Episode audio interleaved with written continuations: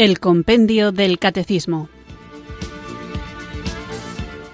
Un programa dirigido por el Padre Antonio López.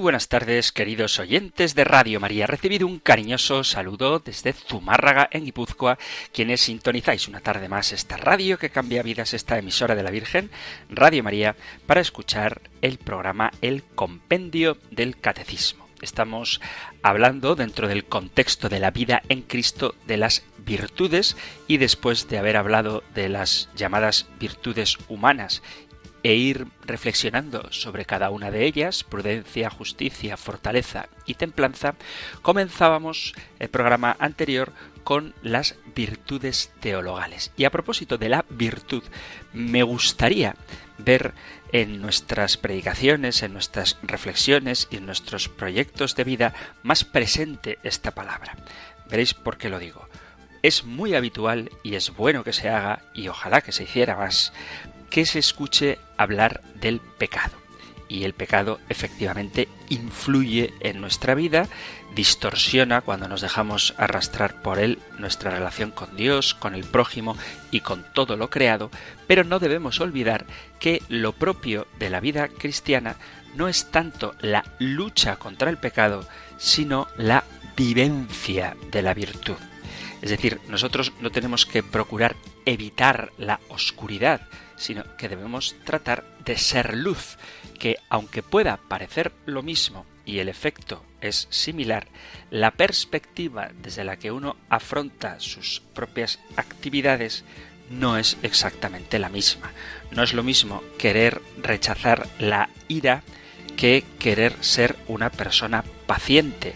No es lo mismo, como se suele decir, vivir y ser ajeno a la vida de los demás, es decir, no hacerles daño, que vivir y procurar mejorar la vida de los demás, es decir, procurarles el bien.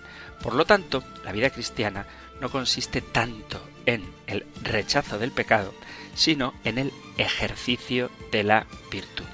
Por eso tenemos que evitar centrar nuestra atención en el pecado y por lo tanto presentar la vida moral como algo negativo, cuando lo que es verdaderamente importante es hablar de la salvación, de configurarnos con Cristo y de alcanzar la felicidad humana y también, por supuesto, la eterna como consecuencia de una vida terrenal unida a Cristo de la orientación positiva hacia el bien, de tal manera que nuestras palabras sirvan de estímulo, orientación y renovación de la vida tanto personal como comunitaria. Hablaremos en su momento del pecado y de la importancia que tiene conocerlo para ser capaces de evitarlo con la gracia de Dios. Pero el enfoque del cristianismo es siempre positivo, de tal manera que el pecado no debería ser ni la primera ni la última palabra. ¿Por qué? Porque la primera palabra la tiene Dios con una creación de bondad, con un designio original que a través de su gracia se hace presente en el mundo. Y la última palabra la tiene Cristo, muerto, resucitado y glorificado, que será el que ha de juzgar y quien gobernará, quien reinará sobre todas las cosas. Por lo tanto, reflexionar y predicar sobre moral no puede significar sin más lanzar anatemas sobre nuestros contemporáneos, decir que todo lo que se hace está mal. Primero porque no todo lo que se hace está mal y segundo porque señalar el mal sin dar las pautas para alcanzar el bien es como simplemente diagnosticar una enfermedad sin procurar un tratamiento para ella. Por eso hay que recordar que los ingredientes fundamentales sin los cuales resulta imposible una vida humana plena y cristiana plena es que las virtudes, la ética, la espiritualidad se fundamenta en la victoria de Cristo y en ir configurándonos a Él. Por eso es importante tener clara la noción de virtud, porque si no se tiene claro qué es la virtud, se va a desfigurar el sentido del pecado. Es verdad que en tiempos pasados pudo haber un exceso de focalización de la predicación y de la acción catequética en el tema del pecado, pero hoy, con esta idea pendular que tantas veces vemos a lo largo de la historia, existe un insuficiente tratamiento de esta cuestión del pecado. Y en el término medio es donde encontramos el escenario adecuado. Y para alcanzar ese término medio hay que hablar ciertamente del pecado, pero teniendo siempre como punto de referencia la virtud, entendiendo esta como la configuración de nuestra vida en la vida de Cristo. Como prueba de lo que digo, os propongo que preguntéis a alguien cuáles son los siete pecados capitales. Estoy seguro de que con más o menos esfuerzo saldrían, pero que muy poquita gente, y si queréis hacer la prueba, sabría deciros cuáles son las principales virtudes. Ni las virtudes humanas, al menos las principales, vuelvo a repetir, prudencia, justicia, fortaleza y templanza, y esto quizás sea más fácil, pero tampoco sé si todo el mundo sería capaz de nombrarlas, las virtudes teologales. Todos sabemos cuáles son los siete pecados capitales, pero estoy seguro de que no el mismo número de creyentes sería capaz de mencionar las catorce obras de misericordia, las espirituales y las corporales. Por lo tanto, no creo que estemos enfocando bien el tema de la virtud y por eso estos programas confío en que nos ayuden a conocerlas para vivirlas.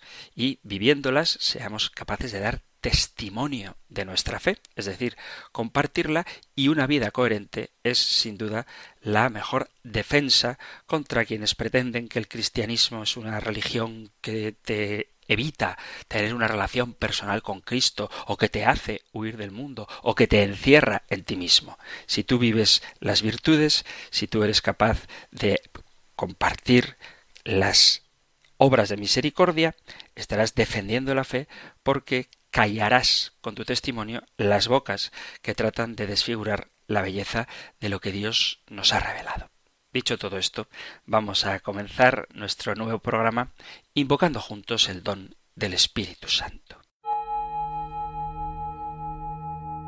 Ven Espíritu, ven Espíritu, ven Espíritu.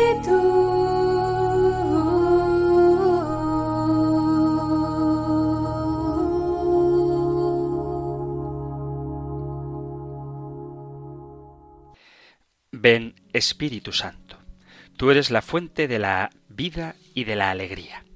De ti brota toda la actividad del universo, porque eres vitalidad y dinamismo puro. Cuando logras entrar en un corazón, ese corazón se llena de vida y de gozo. Eres capaz de gritar y bailar de alegría. Pero a veces pierdo la conciencia de las cosas importantes y así como pierdo el conocimiento del aire que respiro, o de la luz que ilumina todas las cosas, o del espacio infinito que me rodea, así también pierdo conciencia de tu presencia y de tu amor. Dame tu luz, Espíritu Santo, para que vuelva a descubrirte, que tu gracia despierte una vez más la dulce alegría de tu amistad. Quiero caminar sumergido en tu amor, sostenido en tu gracia. Mi corazón es pobre y se cierra pero yo sé que tu amor poderoso puede derribar los muros de mi indiferencia y poco a poco lo lograrás. Aquí estoy, como pequeña criatura, débil y limitada. Pero sé que con tu amor soy fuerte y que tu vida puede penetrar mi pequeñez. Contigo se abren siempre nuevos caminos y la existencia se renueva. Ven Espíritu Santo y triunfa con tu amor en mi vida. Amén. Ven Espíritu, ven Espíritu, ven Espíritu.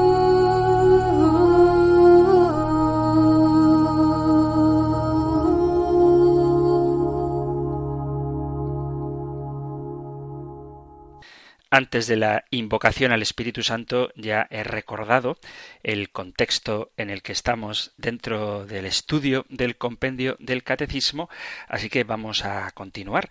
La pregunta anterior era ¿qué son las virtudes teologales? y la pregunta de hoy se limita a enumerarlas, pero esto nos va a dar ocasión para reflexionar en general sobre las virtudes teologales tal y como hacíamos en el programa anterior que lo hice recordando también la antropología cristiana, es decir, cuál es la visión que la Iglesia tiene del hombre y de la propia creación, y cómo esta, esta visión del hombre, nos introduce en la vivencia de las virtudes teologales como un modo de realización personal, en el sentido de que las virtudes nos ayudan a ser aquello para lo que hemos sido creados.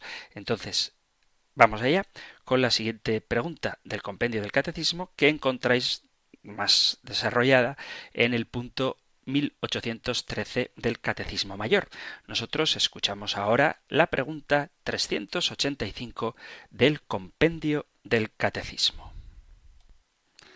Número 385. ¿Cuáles son las virtudes teologales? Las virtudes teologales son la fe, la esperanza y la caridad. A propósito de estas tres virtudes teologales, la propia teología ha hecho un esfuerzo a lo largo de la historia para precisar estas categorías haciendo una tarea importantísima.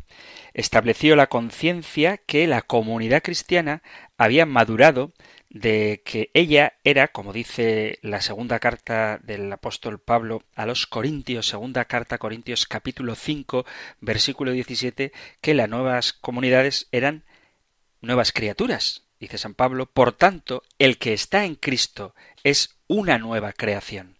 Pasó lo viejo, todo es nuevo. Por lo tanto, indicó en la relación con Dios Padre, Hijo y Espíritu Santo, iniciada para todos en Jesucristo, hecho hombre, muerto y resucitado, la fuente de la cual brota y la meta hacia la cual tiende el camino de la vida moral. La teología ilustró los dinamismos a través de los cuales crece y se hace concreta la comunión con Dios. Evidenciar la conexión estrechísima entre la vida de la gracia y la ley, la economía del Nuevo Testamento, significaba hacer una propuesta universal y es que los regenerados mediante la resurrección de Jesucristo de entre los muertos están todos llamados a hacer que la amistad con Dios se convierta en experiencia cotidiana y en un estilo de vida. La conciencia de los reflejos antropológicos de esta nueva condición, de los que hablábamos en el programa anterior, de las posibilidades que ha iniciado, de la luz que proyecta en todo el camino humano, ha incidido de modo determinante en cualificar la propuesta de vida que la comunidad cristiana celebra, experimenta y anuncia a todos. Colocar la unión con Dios y por tanto las virtudes teologales en el centro de la vida del pueblo de Dios es ilustrar la vocación divina de la humanidad, evidenciar la justa perspectiva de la presencia en la historia, ayudar a ver a Dios, a sí mismo y a la realidad desde una óptica estrechamente vinculada para estimular al hombre contemporáneo a que orienten sus vidas y se dinamicen en este sentido de asemejarse a Jesucristo. Como quiera que se le llame, el hecho es que no es posible vivir y educar la existencia cristiana prescindiendo de la vida teologal, de la luz que proyecta sobre el misterio de la humanidad en Dios. Una teología moral que no quiera ser engañosa, no puede prescindir de este dato y descuidar lo que esto supone para la vida concreta del creyente. Por eso hay que reflexionar teológicamente sobre esta realidad y reinterpretarla, penetrarla a la luz en la que se ve la comunidad a sí misma y en el modo como los cristianos vivimos el misterio de nuestra condición divina, de nuestro ser hijos de Dios.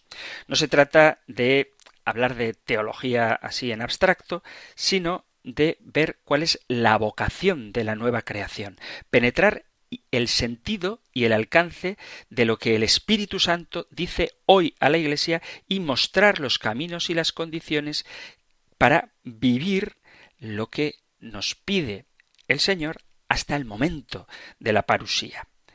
Por eso hay que explicitar de manera inteligente que la comunidad que tiene la palabra de Dios ha de dejarse interrogar y cuestionar por ella. La verdad teológica se hace carne cuando se experimenta la presencia de Dios, cuando en comunidad se escucha la palabra, se celebran los misterios y se vive en el mundo. La palabra, la palabra de Dios, es la que nos debe conducir para entender cómo debemos vivir y cómo debemos transformar el mundo. La palabra de Dios ilustra el camino que recorren en el Espíritu Santo los que aceptan vivir en comunión con Dios Padre, Hijo y Espíritu Santo. Toda la humanidad es de Dios y es plenamente ella misma en cuanto que se da a Dios y en cuanto, sobre todo, se deja acoger y acoge a Dios. La Iglesia, que se funda en torno a la palabra viva de Dios, a la persona de Jesucristo, anuncia y experimenta la fidelidad del Espíritu Santo que nos hace ir introduciéndonos en el conocimiento creciente del misterio y nos sintoniza con la misión de salvación en la cual la creación entera se convierte en algo que pertenece a Dios. Y digo la creación, no únicamente el ser humano. No lo digo yo, lo dice San Pablo en la carta a los Romanos, capítulo 8, versículo 20, cito, La creación, en efecto, fue sometida a la vanidad no espontáneamente, sino por aquel que la sometió en la esperanza de ser liberada de la servidumbre, de la corrupción, para participar en la gloriosa libertad de los hijos de Dios, pues sabemos que la creación entera gime hasta el presente y sufre dolores de parto. La escritura espera un pueblo que la lea y la viva. Se ha dicho, la palabra se ha dicho, no se ha escrito, se ha dicho, luego después se puso por escrito, se ha dicho para ese pueblo que cree, y toda ella es relativa a las personas que en ella hablan y a las personas que, quienes la escuchan, viven proyectadas a la plenitud de la comunicación que Dios nos ha revelado en Jesucristo. Esta experiencia, cuando es viva y auténtica, nos lleva a Dios. Y esto es la teologalidad. Hablamos de virtudes teologales. que es lo teologal? Aquello que tiene a Dios como centro. Leer la escritura en esta perspectiva es comprender que es algo vivo, es acogerla como semilla de verdad, como germen de vida nueva. Y así nos lo dice el apóstol Pedro en su primera carta. Dice la carta de Pedro, la primera carta de Pedro, capítulo 1, versículo 23, pues habéis sido reengendrados de un germen no corruptible, sino incorruptible, por medio de la palabra de Dios viva y permanente. La escritura, la palabra de Dios, es el relato de la relación de fidelidad y de confianza entre Dios y su pueblo. El pueblo, consciente de ser él mismo por esta relación, piensa la palabra, la vive y habla de ella. Se trata de un pueblo de personas que han sido llamadas por su nombre, que han sido regeneradas por una vocación santa, elegidas según el conocimiento de Dios. Dice la carta de Pedro, primera carta de Pedro, capítulo 1, versículo 2 según el previo conocimiento de Dios Padre, con la acción santificadora del Espíritu, para obedecer a Jesucristo y ser rociados con su sangre. A vosotros gracia y paz abundantes. Por lo tanto, este pueblo se reconoce con una vocación santa según el previo conocimiento de Dios. La palabra desvela a ese Dios invisible que en la historia disipa la enemistad e invita a todo y a todos para que entren en el misterio de comunión manifestado y dado en Jesucristo, el Emmanuel, el Dios con nosotros. Lo que se da en esta unión se manifiesta y nos esconde, dice el Salmo 78, lo que hemos oído y aprendido, lo que nuestros padres nos contaron, y no se lo ocultaremos a nuestros hijos. En el Nuevo Testamento, la revelación se hace plena. Revelado y revelador es Jesucristo, que dice y da vida en Dios Trinidad. Aunque se siente la tentación de leer en él directrices sobre el hacer, en realidad Jesús descubre la vitalidad de lo que supone ser convertido en Hijo de Dios y por lo mismo ser conciudadanos del cielo, citando a San Pablo en la carta a los Efesios capítulo 2. Las actitudes, el modo de vivir, es el fruto de estar arraigado y fundado en el amor, de la solicitud que Dios tiene para impedir que los acontecimientos pongan en crisis la fidelidad al creyente, que no nos apartemos de aquel que ha reconciliado consigo y unido consigo el mundo entero. La manifestación más alta de esta donación es aquel viendo al cual se ve al Padre, es decir, a Jesucristo. Nadie va al Padre si no es por mí, dice el propio Jesús en el capítulo 14 del Evangelio de San Juan. Aquel en el cual Dios se complace en la humanidad, de tal manera que ésta pueda creer, esperar y amar a Dios y en Dios. Él, Jesucristo, es la buena noticia. Él es la posibilidad de vivir y caminar con Dios. Y esto es una gran alegría para todo el pueblo. Los evangelios hablan de Él, de Jesús, lo describen mientras ilumina vidas escondidas, cura historias de sufrimiento, transfigura, transforma a quienes se encuentra por el camino, sana la incredulidad, perdona a los pecadores, invita y admite a su seguimiento a los afligidos y a los oprimidos. Venid a mí, los que estáis cansados y agobiados, y yo os aliviaré, dice el Evangelio de San Mateo, capítulo 11, a partir del versículo 28. Y todo esto es revelación del camino de la Iglesia, es ejemplo para quienes caminan tras las huellas de Jesús. Todo el mensaje del Nuevo Testamento es el desvelo de Jesús, la manifestación de Dios, la presencia que suscita conciencia, amor, esperanza y abandono confiado. La revelación más grande de Cristo está implícita en ese deseo de que todos los seres se descubran como capaces de amar en su amor para amar como Él ha amado y en el Espíritu Santo y con el Espíritu Santo propagar esa misma caridad. El amor es un mandamiento porque brota de Dios, que asume y transfigura la historia y capacita para la relación con Él y con todos los que están en Él. El ama a tu prójimo, que es todo ser humano, que no cesa de ser invitado y llamado, aunque adopte a veces la actitud de enemigo. Por eso Jesús nos dice que amemos a nuestros enemigos en el Sermón del Monte, en el capítulo quinto de San Mateo. Es el amor que nos hace semejantes a Dios, que es amor, lo mismo que vuestro Padre hace salir el sol sobre buenos y malos, pues está diciéndonos Jesús en el capítulo quinto, versículo 45 en adelante de San Mateo, que debemos amar como Dios mismo ama, porque Él es amor. Une nuestra vida a la del otro. Y esta unión hace que nos convirtamos en templo de Dios, lugar del encuentro con Dios.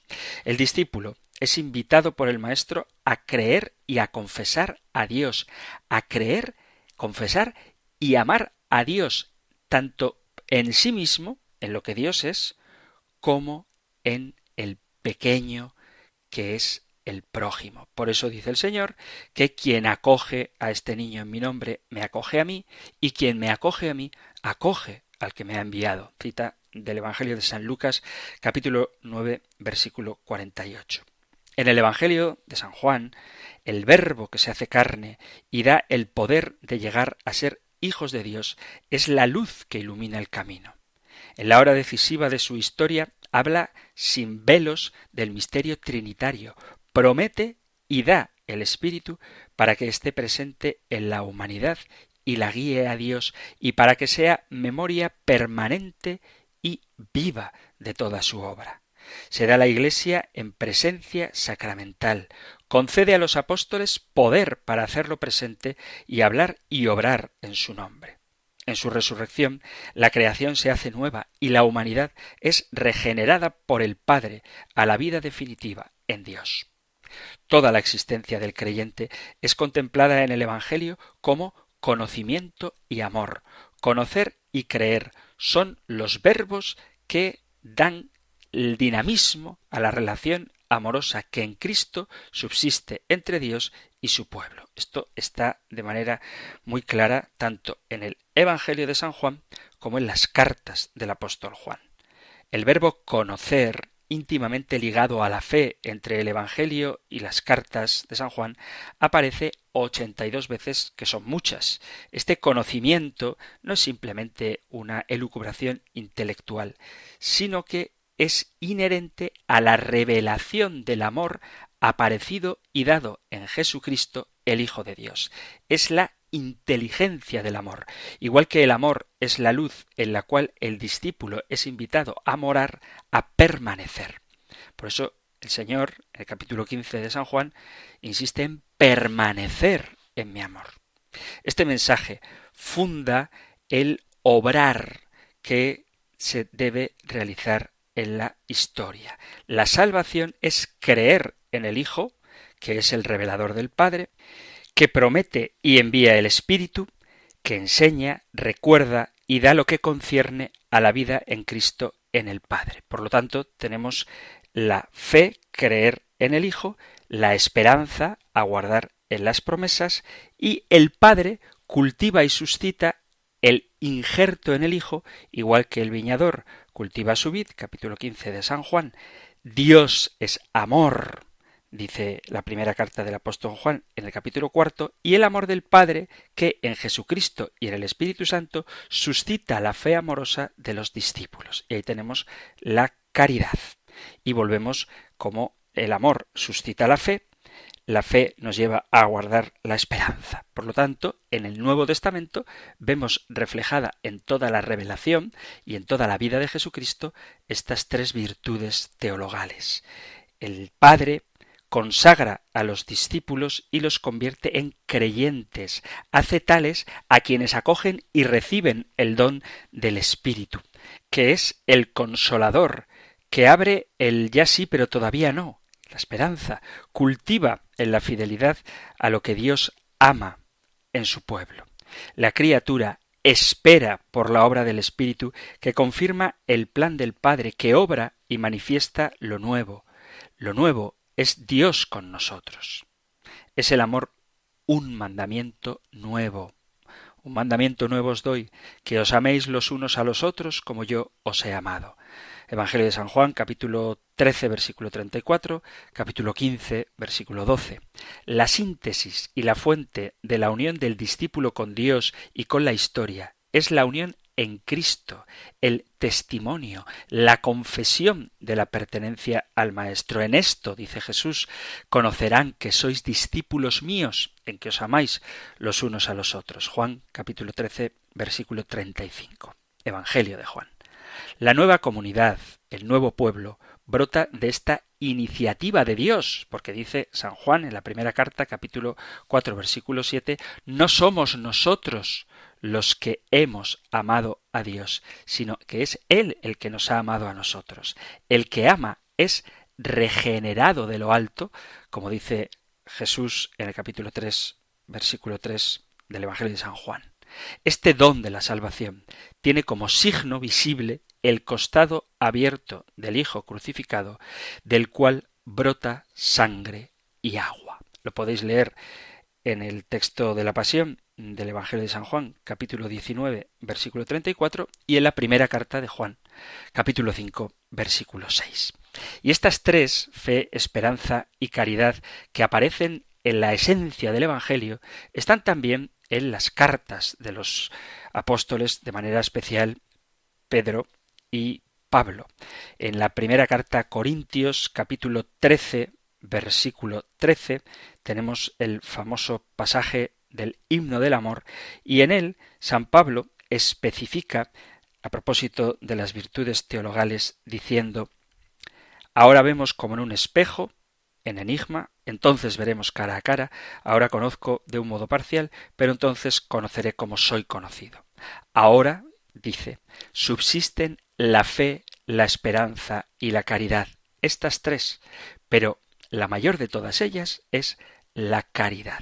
Esta es sin duda la referencia más explícita a las tres virtudes teologales que fundan el nuevo estatus, la nueva situación de la criatura nueva que se encuentra en San Pablo, si bien la tendencia a considerar estos tres, fe, esperanza y caridad, es contexto y fruto de la condición de ser nuevas criaturas en Cristo. Dice la segunda carta de San Pablo a los Corintios en el capítulo 5, versículo 16 Así que en adelante ya no conocemos a nadie según la carne, y si conocimos a Cristo según la carne, ya no le conocemos así. Por lo tanto, el que está en Cristo es una nueva creación.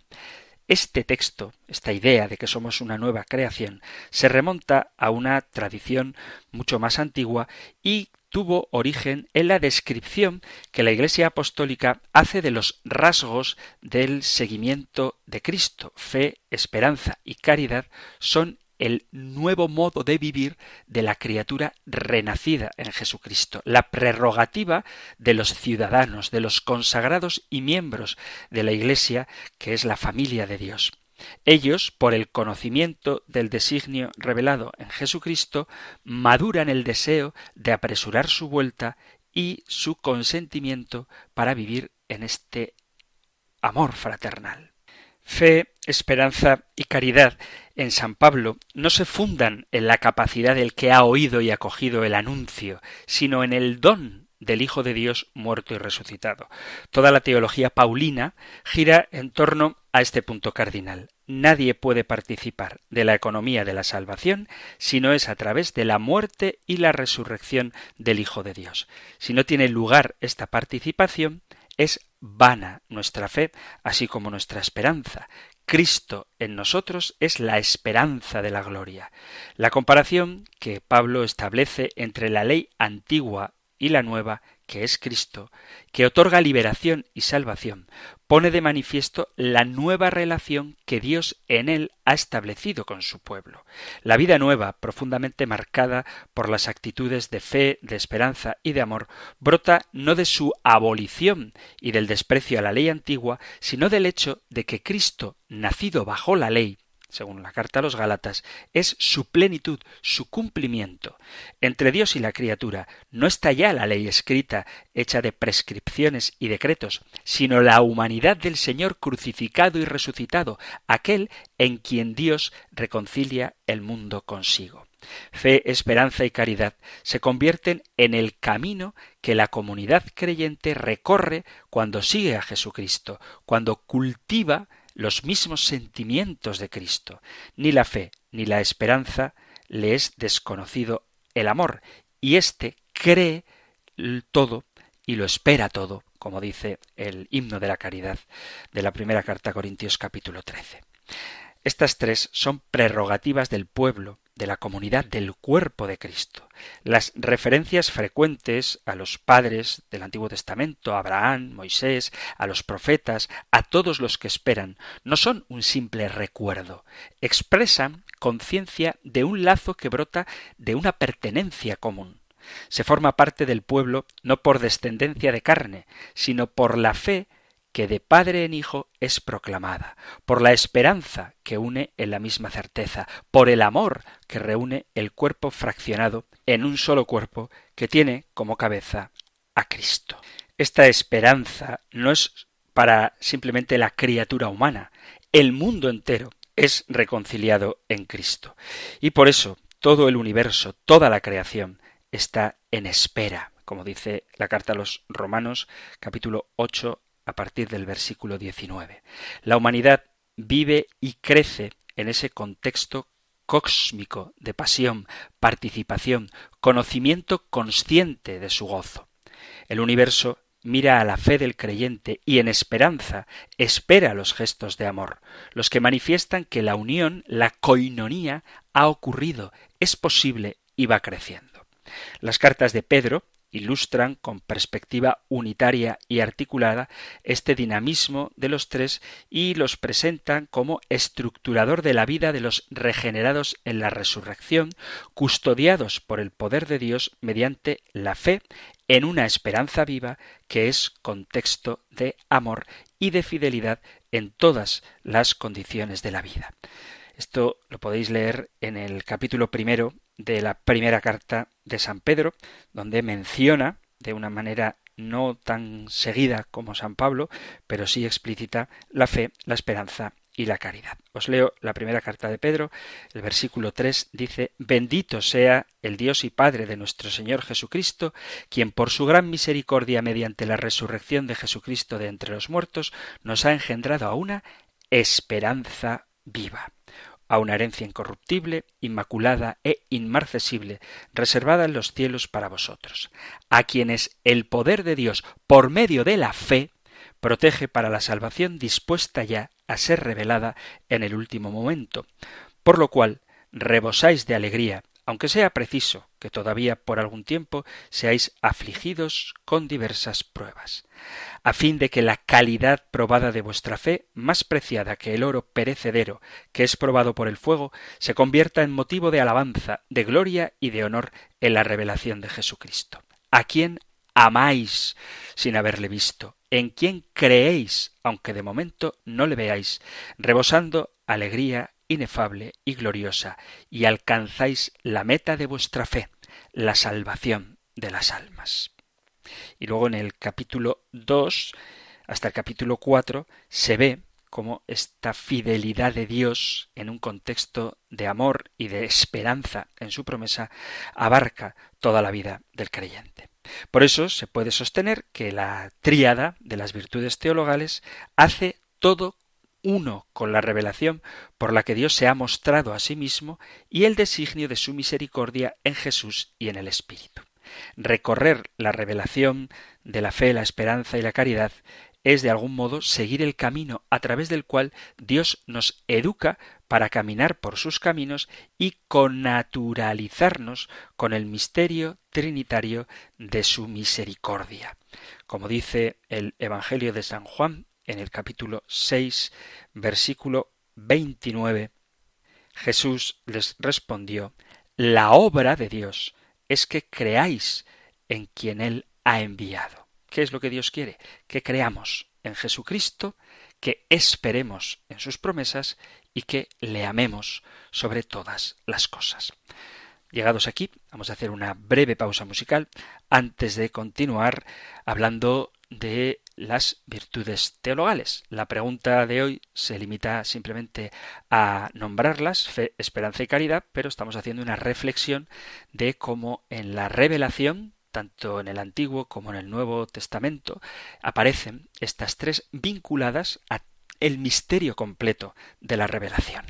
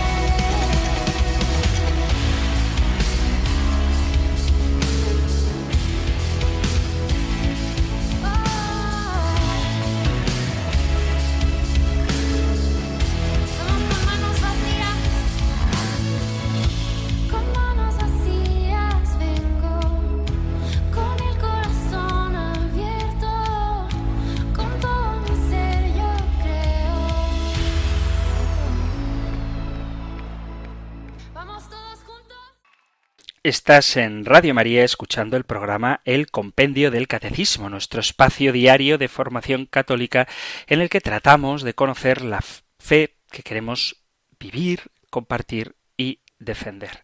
Conocer, vivir, compartir y defender son actitudes propias de todo cristiano, de toda persona que ha sido regenerada, de toda nueva criatura, y las virtudes teologales, fe, esperanza y caridad, lo que hacen es suscitar en nosotros la capacidad para recibir todo aquello que Dios nos quiere dar, de tal manera que nos convirtamos plenamente en aquello que somos. El Espíritu Santo es el espíritu de la comunión. En él podemos vivir unidos con el Padre, con el Hijo y con todos los miembros del cuerpo místico de Cristo que es la Iglesia. Jesús vino no sólo a salvarnos, sino también a traernos a Dios. Dice el Evangelio de San Juan, capítulo 10, versículo 10, yo he venido para que tengáis vida y vida en abundancia. Esta preciosa verdad que nos presenta la Sagrada Escritura nos da la respuesta que necesitamos saber de lo que son las virtudes teologales, aquello que nos da vida en abundancia. Tanto la fe, la esperanza como el amor nos hacen vivir la comunión con Dios, puesto que Él habita en nuestros corazones por medio de las virtudes teologales que ha infundido en nuestro interior, de manera que el cristiano puede ser llamado con verdad templo y sagrario de Dios. Cristiano maduro es el que vive de la fe, la esperanza y la caridad. La madurez en la fe nos pide conocer y cultivar las virtudes morales. Las virtudes cardinales, las virtudes que hemos llamado humanas nos ayudan a purificar el corazón de las impurezas que produce el pecado, mientras que las virtudes teologales nos ayudan a crecer en la gracia de Dios.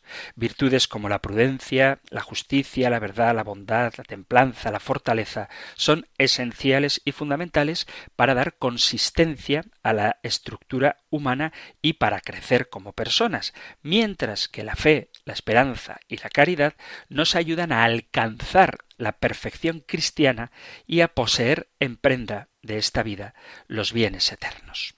La Sagrada Escritura nos dice que la fe es la garantía de lo que se espera, la prueba de las realidades que no se ven, pero que ya poseemos en esperanza. Cita de la carta a los Hebreos capítulo 11 versículo 1. Todo lo que tiene esta esperanza se hace puro como Él es puro, dice la primera carta de Juan capítulo 3, y todo el que ama ha nacido de Dios y conoce a Dios, dice la primera carta de Juan capítulo 4 versículo 7. Veremos una a una lo que significan las virtudes teologales, pero así en general, que es lo que estamos viendo hoy, son el camino para vivir en comunión con Dios, para conocerlo, amarlo y servirlo en esta vida y después en la gloria eterna. Son un don de Dios que requiere la respuesta del hombre como todos los dones que recibimos de la bondad de Dios. Todo lo que de bueno y noble haya en nosotros es un don de Dios, es una gracia que solamente puede ser fecunda con nuestra cooperación. Ya hablaremos también del tema de la libertad y la gracia cuando llegue el momento. De todo esto que estoy diciendo, podemos advertir que las virtudes teologales son el medio y el camino para apropiarnos de todo lo que el Padre, en su infinita misericordia, desea comunicarnos en Jesús. Ya he citado, y vuelvo a repetir, la frase de Jesús Nadie puede venir a mí si mi Padre no lo atraen. Vosotros no me habéis elegido a mí, soy yo quien os ha elegido a vosotros. Tanto la fe como la esperanza y la caridad son dones gratuitos que Dios infunde en el alma de los creyentes, y podemos y debemos, debemos pedirlos sin miedo. Dios está dispuesto a escucharnos y a darnos lo necesario para nuestra salvación. Él mismo nos ha dicho Pedid y recibiréis todo lo que de bueno tenemos todo lo que de bueno tenemos es una gracia de Dios. El Señor nos eligió, aun a pesar de que somos pecadores y de que hacemos las cosas mal. Dice el apóstol Pablo en la carta a los romanos, la prueba de que Dios nos ama es que siendo nosotros pecadores, Cristo murió por nosotros. Dice carta a los romanos capítulo 6 versículo 5. Todo don perfecto viene de Dios. Las virtudes teologales constituyen el dinamismo propio de la vida cristiana.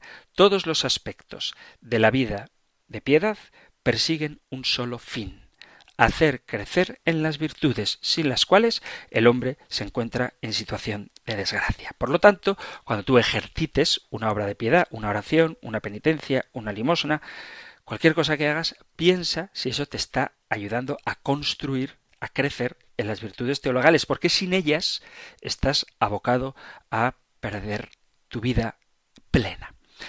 Las virtudes teologales son el camino para alcanzar la perfección cristiana, nuestra configuración con Cristo. El cristiano no debe, no debería al menos, buscar éxitos, sino dar frutos de vida eterna. Si el grano de trigo no cae en tierra y muere, queda estéril, nos recuerda el Evangelio de San Juan en el capítulo 12, versículo 24. El fruto de las virtudes teologales es el hombre nuevo que vive de Dios para los demás. La fe engendra la esperanza y ésta posibilita y favorece el despliegue de la caridad. La fe es la raíz de nuestra salud y liberación. De ella nace todo un proceso de vida que constituye la curación de muerte que ocasionó el pecado. Este dinamismo es fruto de la gracia y obra del Espíritu Santo, pero, sin lugar a dudas, necesita de la cooperación de nuestra voluntad. En todo acto de fe, esperanza o caridad, el cristiano es ayudado por el Espíritu, que, como dice San Pablo en la carta a los Romanos capítulo 8, versículo 26, viene en ayuda de nuestra debilidad. Dios, para manifestar su gracia, nos pide un corazón pobre, es decir, nos pide reconocernos débiles y frágiles.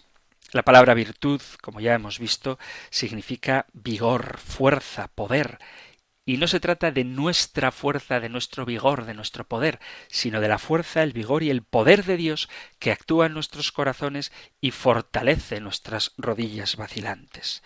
La exigencia fundamental de la fe es creer que la justicia de Dios se ha manifestado en Cristo Jesús nuestro Salvador.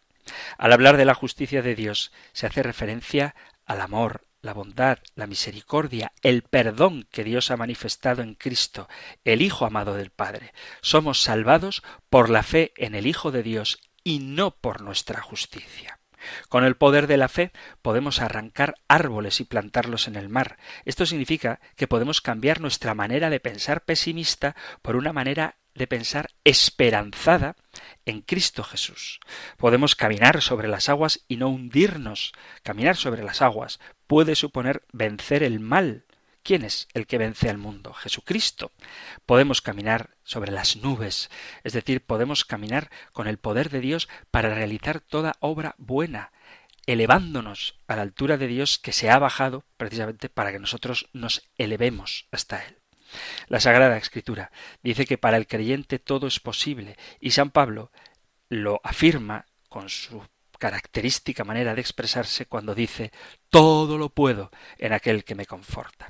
Por la fe nos atrevemos a dar el salto que nos lleva a conocer a Dios y a creer en su poder transformador, pasar de una vida mundana a una vida nueva que se vive en el abandono en las manos de Dios. Todo es posible para el hombre que se encuentra en las manos de Dios y pone en él toda su confianza. Solo en las manos del Padre podremos llegar a tener el corazón de Cristo y esa es nuestra feliz esperanza, llegar a tener los mismos sentimientos de Cristo. La virtud de la esperanza pide de nosotros la pobreza de espíritu, reconocer nuestra pobreza y nuestra injusticia, ver que nuestras obras son incapaces de obrar la salvación para que aparezca en nuestro corazón la humildad semilla de esperanza sin la cual no veremos cambios en nuestra vida. La esperanza cristiana guía nuestras vidas por el camino de Dios, nos lleva de la esclavitud a la libertad, del odio al amor a Dios y al prójimo, del pecado a la gracia, de esperar en nosotros mismos a esperar en la promesa del Señor. La fe constituye el principio de la salvación de los hombres y es la primera de las virtudes sobrenaturales por la cual, con la ayuda de la gracia de Dios, creemos que son verdaderas las cosas que Él nos ha revelado, eso es la esperanza, y vivimos del amor que Él nos ha manifestado. El camino del conocimiento de Jesucristo en el que consiste la vida eterna, en esto conoce la vida eterna, en que te conozcan a ti y a tu enviado Jesucristo, dice San Juan, capítulo 17, versículo 3, pues el camino de esta vida eterna es vivir las virtudes teologales, la fe, la esperanza y la caridad. En los próximos programas iremos reflexionando una a una en cada una de estas virtudes teologales, es decir, dedicaremos un programa a la fe, otro a la esperanza y otro la caridad, pero de momento nos toca parar aquí porque se ha terminado el tiempo para el programa de hoy. Así que nos veremos en el próximo hablando de la fe. Si hay alguna cuestión sobre las virtudes teologales en general que queráis plantear o sobre cualquier otro aspecto de la vida cristiana, sobre el catolicismo, sobre la cultura actual desde la perspectiva católica, por favor no me preguntéis, os lo pido porque no es mi cometido ni mi ámbito sobre la situación social o cultural actual, salvo en lo que tenga que ver con la fe. Pero en todo lo que nos ayude a conocer, vivir, compartir y defender la verdad revelada, el amor de Dios, en eso estaré encantado de tratar de responder a todas vuestras preguntas, también de debatir si hay alguna cuestión con la que no estéis de acuerdo o simplemente si queréis dar vuestro testimonio. Podéis hacerlo enviando vuestros mensajes al correo electrónico compendio arroba radiomaria.es, compendio arroba radiomaria.es o al número de teléfono para WhatsApp que sabéis que permite enviar un mensaje de texto o dejar un audio que compartiríamos con los oyentes al número 668-594-383. 668-594-383. Concluimos ahora recibiendo la bendición del Señor. El Señor te bendiga y te guarde, el Señor ilumine su rostro sobre ti y te conceda su favor, el Señor te muestre su rostro y te conceda la paz. Muchísimas gracias por estar ahí Gracias por escuchar el compendio del catecismo y si queréis volveremos a encontrarnos en un próximo programa. Un fuerte abrazo.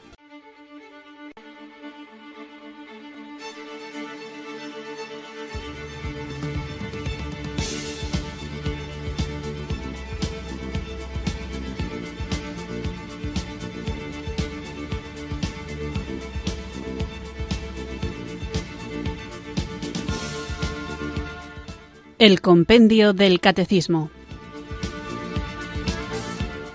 Un programa dirigido por el Padre Antonio López.